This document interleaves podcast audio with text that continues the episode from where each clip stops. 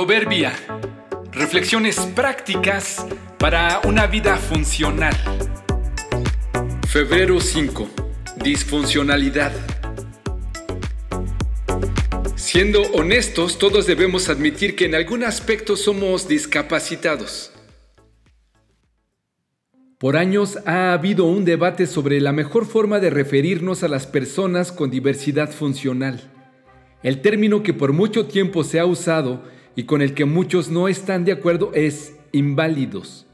Poco a poco ha ido desechándose porque muchos afirman que es despectivo y pone a quien lo padece o a quien se le refiere así en una situación de desventaja y menosprecio. El término que se ha considerado más adecuado es discapacidad y quien lo padece es discapacitado se dice que este puede ser más apropiado porque encierra en sí la idea de ser menos capaz que, pero aún por muy acertada que sea esta palabra resulta todavía un tanto peyorativa. Así que seguimos en la búsqueda de algo más adecuado y menos ofensivo ante la realidad de un universo cada vez mayor de personas en esta condición. Algunos abogan por persona con diversidad funcional y otros más han propuesto persona con capacidades diferentes. Algunos más no entienden nada de esto y no les interesa.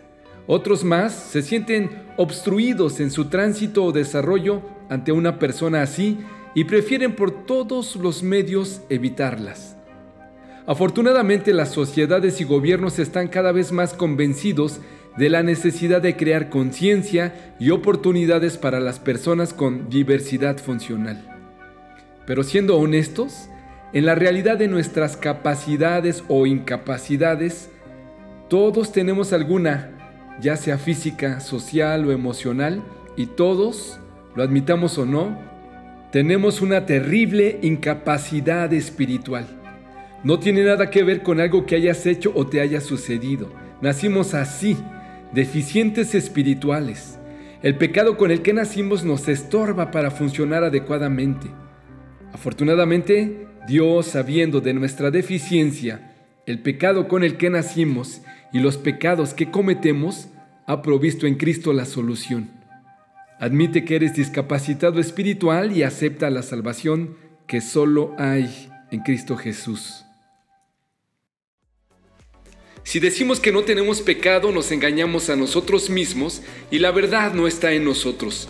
Si confesamos nuestros pecados, Él es fiel y justo para perdonar nuestros pecados y limpiarnos de toda maldad.